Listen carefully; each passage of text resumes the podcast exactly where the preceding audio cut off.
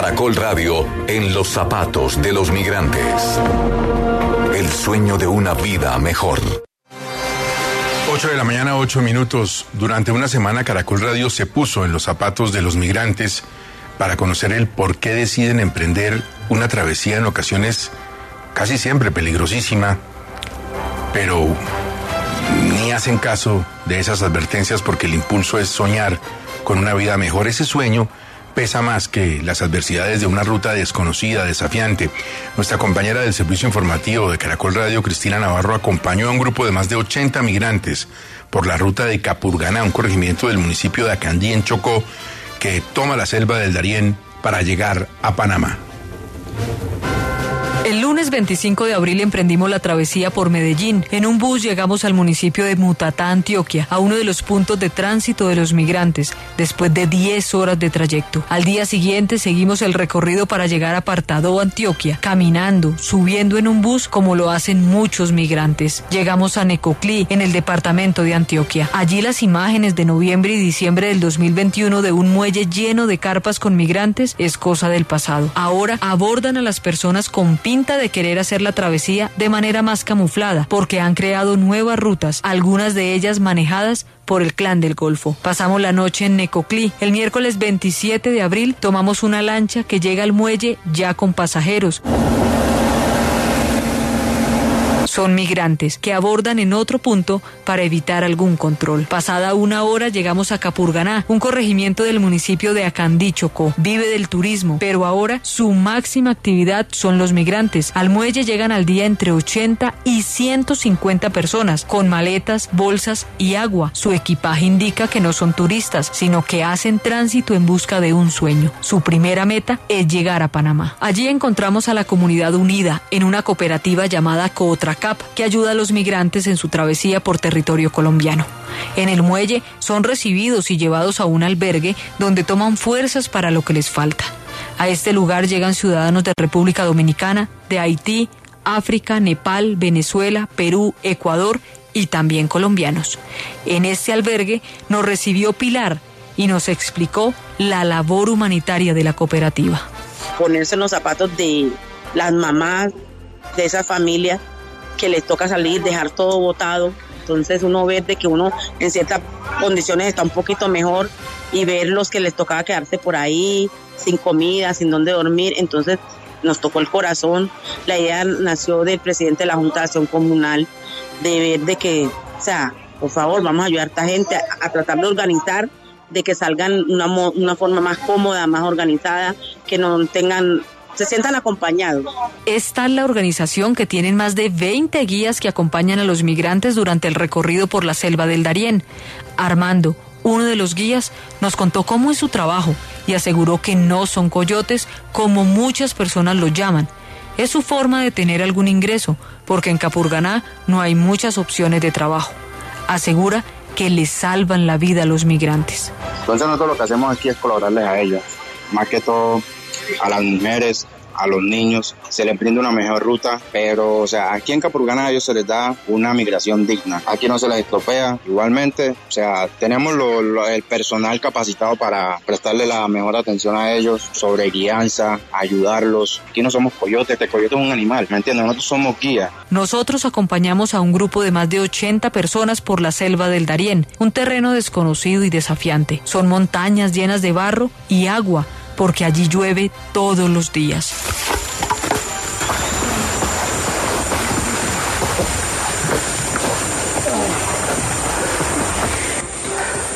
Pasada una hora de camino, los migrantes empiezan a desocupar sus maletas, porque la selva les quita la fuerza por la hostilidad del terreno. Eso sumado a la humedad que aumenta la temperatura y los va dejando sin fuerza. Cada paso se hace más pesado cuando los zapatos están llenos de barro.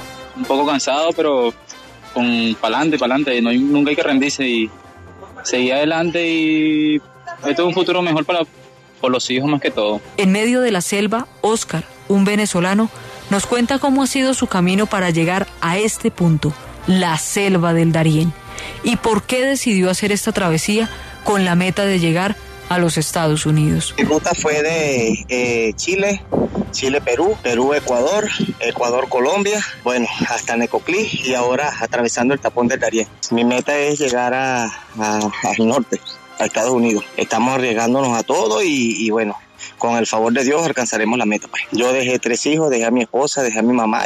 Los haitianos y africanos toman varios descansos y en su idioma dicen lo duro que es caminar en medio de la selva. Sus rostros se ven agotados, pero un respiro les basta para echarse la maleta a la espalda y seguir caminando. Arriba, sí, ya la última ya. Termina ya la Bote chay, bote chay, bote chay, bote chay. Bote chay mwen tete pa pale, pa pale men. E met kou basi pale chay, nan men di pa jete yi. Oh, nan sa man men. La jita leve. Leve mwen. Leve la chou. Si bit la la chita te a. Leve la chita. La palo. Jè la jete jete an de tan de. Jè mwen de la chou. Mwen se jè mwen la. Por el camino los guías cobran entre 5 y 30 dólares por ayudar con las maletas, llevar a los niños, porque se suben más de 5 montañas, que son como caminar por una pared. La ruta como tal cuesta unos 150 dólares por persona, pero el acompañamiento se hace tengan o no tengan plata. De lo que yo me gano, pues por ahí 100 dólares por guianza, por grupos. Llevamos hasta la frontera, límite Panamá con Colombia. Por más de 10 horas caminamos al lado de los migrantes sin pasar a territorio de Panamá, porque no podíamos ingresar como ilegales. Nos exponíamos a que nos capturaran. Allí nos despedimos de los migrantes. Ellos pasarían la noche en un campamento y en dos días, según el ritmo de la caminata, estarían llegando a Panamá. Pero seguimos la ruta que hacen otros migrantes, por lancha, para llegar a territorio panameño de una manera legal y camuflar su condición de migrante. Esta ruta del lado de Panamá se las contaremos mañana en un nuevo capítulo de En los zapatos de los migrantes.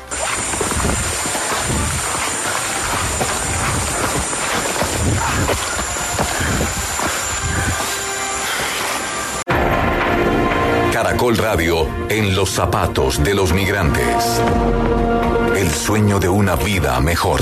Ocho cinco minutos. Durante una semana Caracol Radio se puso en los zapatos de los migrantes para conocer por qué deciden emprender una travesía que en ocasiones es peligrosa y que puede ser mortal. Lo hacen con el impulso de una vida mejor, de encontrar una vida mejor. Muchas rutas son además manejadas por un grupo del que hemos hablado mucho últimamente, el Clan del Golfo. Y de ahí el querer conocer lo que viven las personas que se aventuran por rutas desconocidas. Ayer nuestra compañera Cristina Navarro nos contaba la ruta por la selva del Darién, del lado de Colombia. Hoy, en este especial, conoceremos la ruta del lado de Panamá, con todos sus peligros.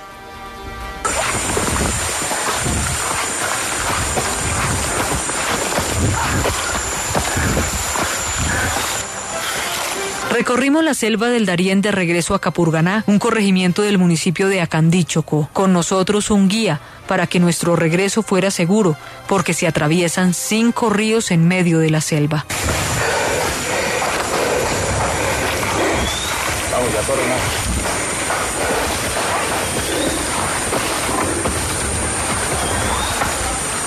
Guarnides fue nuestro acompañante y él se animó a contarnos un poco de su labor y cómo es hacer esta ruta todos los días para acompañar a los migrantes.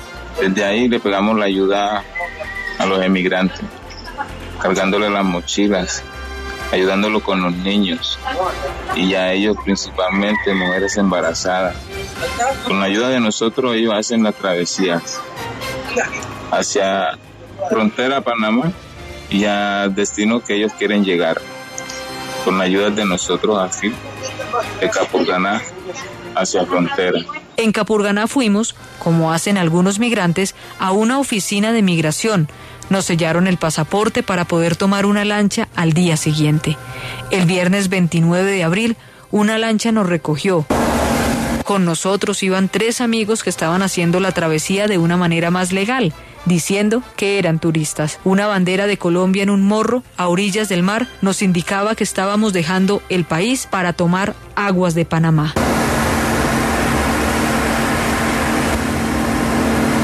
Después de un recorrido de media hora, llegamos a Puerto Valdía, Panamá. En una oficina de migración nos sellaron el pasaporte y nos dieron la bienvenida a ese país. En este lugar viven unas 500 personas a la orilla del mar. Puerto Valdía queda cerca a un punto que se llama Carreto, una nueva ruta que es manejada por el clan del Golfo. Los migrantes son engañados porque en Necoclí les dicen que luego de un recorrido de cuatro horas en una lancha por el mar llegan a Carreto y que en una hora están muy cerca de Ciudad de Panamá. Pero la realidad es otra, porque no están a una hora, sino a seis días caminando por la selva, expuestos a muchos peligros.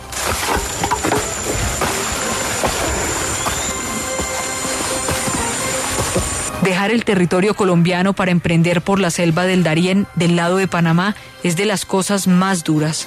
Salen unos seis grupos armados a robar, violar a las mujeres y maltratar a todo aquel que no tenga plata para pagarles lo que piden por dejarlos seguir caminando en medio de la selva. En ese tramo, todos los ahorros se acaban y sus pertenencias que han cuidado tanto se quedan en manos de los delincuentes. La realidad fue muy distinta. En, este, en esta travesía mis hermanos y familia fueron asaltados tres veces a punta de pistola y de armas de fuego largas. Les quitaron todo lo que tenían, desde la comida hasta los zapatos, el dinero, todo, todo, todo lo que tenían. Siete días caminando en esa selva. Esa selva me dio la madre, muchos niños muertos encontramos niños muertos, embarazada muerta, eh, familia muerta. Eh, hay como cinco atracos, están violando. Hubo una pareja de haitianos que ellos no tenían dinero, agarraron ahí mismo a la mujer y entre cinco la violaron y a él también lo violaron, ya te puedes saber. A mi esposa le querían herir con un cuchillo porque le encontraron un dinero que es oculto que ella no había declarado a una de las hermanas que iba a ir, la violaron.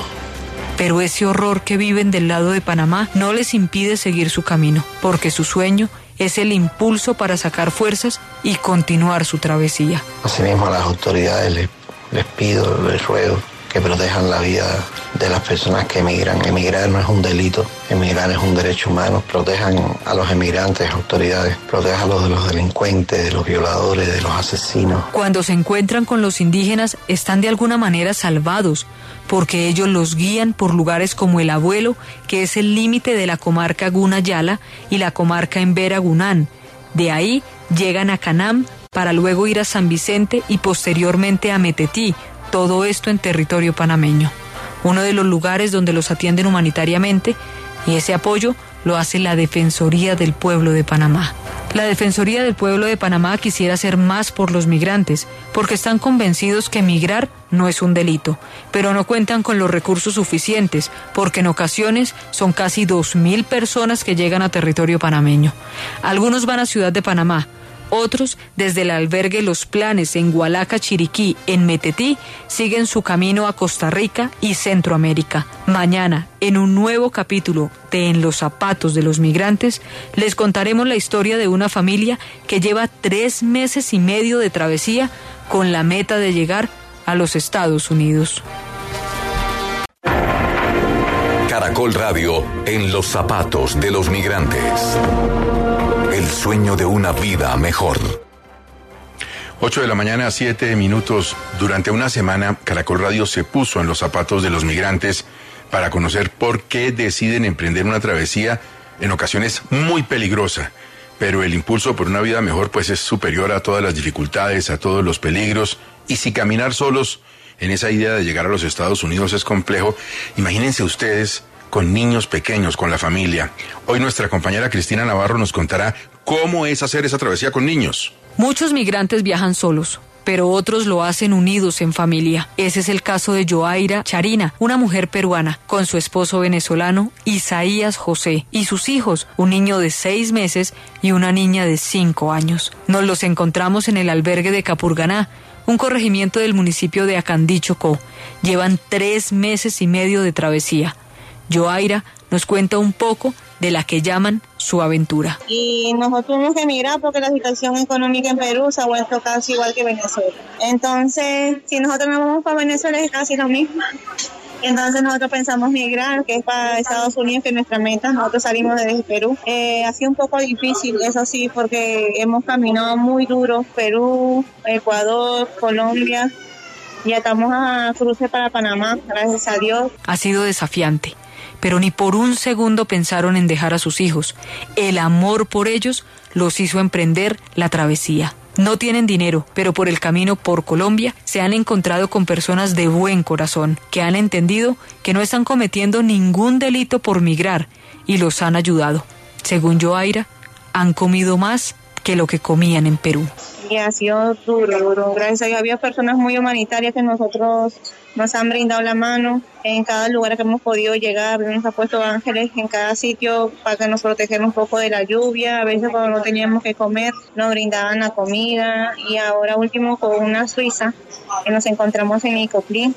Ella nos brindó un techo nos brindó que comer y nos trajo hasta aquí porque no encontramos el solvento del, dinero del pasaje de allá hasta aquí, porque mayormente allá es muy caro los pasajes para las personas emigrantes. El poder de la mente, dice esta familia, los llevará a su meta, Estados Unidos.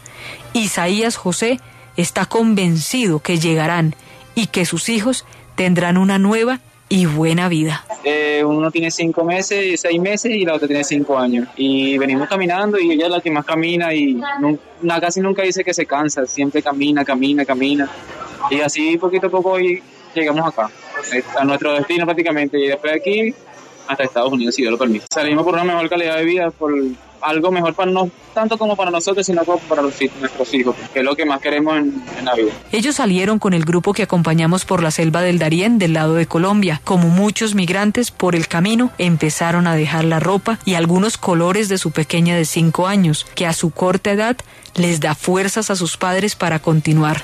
Tomaba descansos, pero en su rostro había una felicidad difícil de explicar cuando se está en medio de la selva. A pesar del cansancio, su fuerza es el combustible para sus padres. Un poco cansado, pero con pa'lante, pa'lante, no nunca hay que rendirse y seguir adelante y esto es un futuro mejor para por los hijos más que todo y hay que guerrearla. Pero la lucha es dura, muy dura, pero hay que meterle ánimo y fuerza.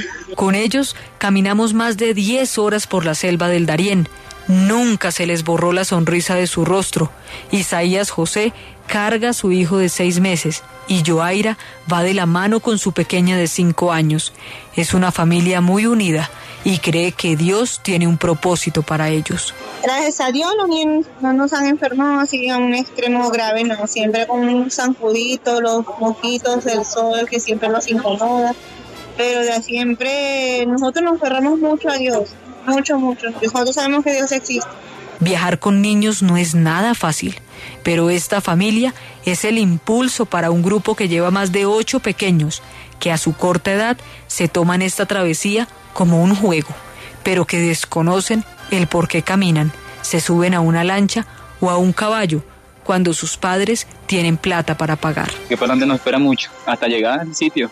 Panamá. Estamos en Panamá, ya estamos casi llegando a Panamá ya. Ay, gracias a Dios. Poco cansados, pero. Poco cansados. Una vida mejor. Esa es la frase que se repite en los migrantes en medio de su travesía. Pa'lante, pa'lante, no nunca hay que rendirse y seguir adelante y esto es un futuro mejor para por los hijos más que todo. Dejaron una vida atrás para perseguir y lograr una mejor para sus hijos y sus familiares que se quedaron y que anhelan algún día volver a abrazar. Pero hay que meterle ánimo y fuerza. Mañana, en un nuevo capítulo de En los zapatos de los migrantes, les contaremos los engaños y las pérdidas de la migración de una familia cubana. Caracol Radio en los zapatos de los migrantes. El sueño de una vida mejor. 8 de la mañana, 7 minutos durante una semana. Caracol Radio se puso en los zapatos de los migrantes para conocer por qué deciden emprender una travesía buscando una vida mejor con los riesgos enormes que eso conlleva. Hoy en el cuarto y último capítulo de este especial, nuestra colega del Servicio Informativo, Cristina Navarro, nos va a contar los engaños y las pérdidas de la migración con la historia de una familia cubana. Los migrantes salen con un sueño, sueño que en el caso de una familia cubana se ha convertido en una pesadilla. Salieron de Cuba y llegaron a Brasil. En ese país trabajaron un tiempo para reunir el dinero para hacer la ruta por Colombia, llegar a Panamá y continuar a Estados Unidos donde tienen amigos que los están esperando para ayudarlos. Un contacto les dijo que llegaran a Necoclí, el mejor lugar para lograr su objetivo. La travesía la hace Isabel de 73 años de edad, en compañía de sus hijos Yasmier y Sadia. Yasmier es el más pequeño de 22 hermanos y nos relata los primeros pasos de la travesía familiar. Nosotros vivimos en una dictadura, un lugar donde no tienes una libre expresión para hablar, no, no, no tienes derecho ni a comprar, por ejemplo, cuatro papeles de papel, de papel higiénico, tú no tienes porque ya tú puedes multado por acaparamiento, estás acaparando para vender, no, no tienes nada libre para ti. Y entonces me decidí a salir de Cuba. Salí, vine por la Guyana, atravesé la Guyana por Selva hasta Brasil y Brasil hice mi recorrido hasta Chile y después fue que busqué a mi mamá que enfermó y vine con ella hasta Brasil de esa misma manera y ahí comenzamos a trabajar y en esos cinco años empezamos a guardar dinero mandando para amistades mías a Estados Unidos para cuando tuviéramos el dinero necesario para salir. Cruzaron Venezuela y antes de poner un pie en territorio colombiano empezó su pesadilla. Un grupo armado los secuestró durante 15 días, maltratando y desnudando a la señora Isabel, que a sus 73 años decidió por voluntad propia acompañar a sus hijos. Llevo 12 años vivo y él conmigo, eh, hasta dónde conmigo. Esos amigos que los esperan en los Estados Unidos iniciaron su ayuda antes de lo pensado. Entre todos, reunieron 1.500 dólares para que los delincuentes que los tenían no los mataran. Así nos lo cuenta Yasmier. Ahí en esos 15 días muchas amistades nos ayudaron de 100 dólares, de 200, cogieron a mi mamá, le quitaron la ropa buscando dinero y ahí nos dijeron que si en 15 días no pagábamos no íbamos a salir vivos de ahí. Continuaron con muchas dificultades, pero dándose ánimo el uno al otro y así llegaron a Necoclí, Antioquia. Un contacto los estaba esperando. Les explicó que la nueva ruta era por carreto les dijo que tomaría unas cuatro horas en lancha y luego solo una hora caminando y llegarían a Panamá. Así lo recuerda Yasmier. Al salir de ahí, bueno, nos enviaron otro dinero, hicimos la travesía hasta Medellín. En Medellín otro señor nos, esperó, que dijo que nos iba a ayudar, nos cobró 3.600 dólares para llegar hasta Panamá, que mi mamá lo que iba a caminar era 20 minutos y le dije, mi hermano, usted puede pasar en, de tacones si quiere. Pero tanta maravilla no era cierta. Esta nueva ruta por carreto es manejada por el clan del Golfo, una ruta peligrosa porque el trayecto en lancha es por el mar de noche y toma casi cinco horas. Llegando a Carreto, que es territorio panameño, la hora caminando que les prometen son en realidad seis días, algo que esta familia cubana desconocía. Entonces pensamos que era la mejor vía porque ella no tenía que caminar casi. Eh, cuando llegamos a Necoclí, que cogimos la lancha hasta Carreto, comenzamos a caminar y ella no pudo. Eh, le dieron problemas de presión, eh, se hizo caga en el camino. Nos montamos en una lancha, una travesía de seis horas más o menos de noche. Muy feo el mar estaba esa noche, mojados todos llegamos, ¿para qué decirte? Al llegar ahí a Carreto, tírate, saca corriendo ahí con las maletas, con todo, todo mojado. Y a una capa en el piso y a dormir ahí. Al otro día, un, supuestamente un guía que te cobran 100 dólares más 20 más por pasar por ahí como un peaje. Pero cuando Isabel, Sadia y Yasmier llegaron a Carreto y se dieron cuenta de la realidad, no tuvieron alternativa y continuaron. El terreno era implacable, la selva su enemiga. Se sentían engañados y comprendieron que lo único que motiva a muchos no es ayudar al migrante, sino quitarle casi hasta su vida. No le interesa el tema del migrante, yo lo que le interesa es el dinero. Es humillante y es algo que para mí nunca quisiera volver a tener una experiencia así, no se lo deseo a ningún otro migrante que viniera atrás. Llevaban un día entero caminando y cuando pensaron que lo peor ya les había pasado, esta familia vivió uno de los momentos más duros de su travesía. Sadia tuvo un aborto, perdió a su bebé, tenía dos meses de embarazo y no tuvo quien la ayudara le tocó continuar con dos dolores, el físico y el emocional, porque no quería que la selva la sepultara. Eh, comencé con muchos dolores vaginal, también parece de la lancha, el choque del agua. Ya comencé con muchos dolores vaginal y cuando subimos la loma ya comenzó el sangramiento. Yo tuve que curarme solo, tomando mucha agua, con unos dolores vaginal. La señora Isabel tampoco soportó el camino, se desmayó. Lo único que podían hacer era intentar regresar. Yasmier alzó a su mamá, le dio la mano a su hermana y como pudieron llegaron a la orilla del mar. Se desmayó, se orinó, la presión de ella subió mucho, nos devolvimos con ella, yo la bañé en un río ahí, los demás inmigrantes pasando y ella sin ropa, yo bañándola en el río, ahí me le eché a cuesta. Pensaron que ese era su final. Milagrosamente, una lancha de la policía de Puerto Ovaldía, Panamá, llegó a su rescate y ahora esperan poder seguir su camino. Gracias a Dios, hasta ahora no nos ha faltado el dinero. Por eso hablamos con ellos que podíamos, nosotros podíamos pagarnos el, el vuelo, la ayuda, la lancha, lo que nos fueran a ayudar. Donde llegaron el Saila de Ovaldía, de, de Carreto y el médico. Me dijeron que iban a tramitar para ver si la llevaban a ella de avión y a mi hermana. Yo le dije que se lo agradecería, que llevaría mi recorrido normal. Esta familia sigue unida a pesar del infierno que dicen han vivido. Aún así, esperan poder llegar a Estados Unidos. Habían buscado un sueño y nosotros quisiéramos llegar a Estados Unidos. Quisiéramos llegar a Estados Unidos para mejorar de vida, ayudar a la familia. Porque llevan dos meses de travesía y ya es muy tarde para regresar.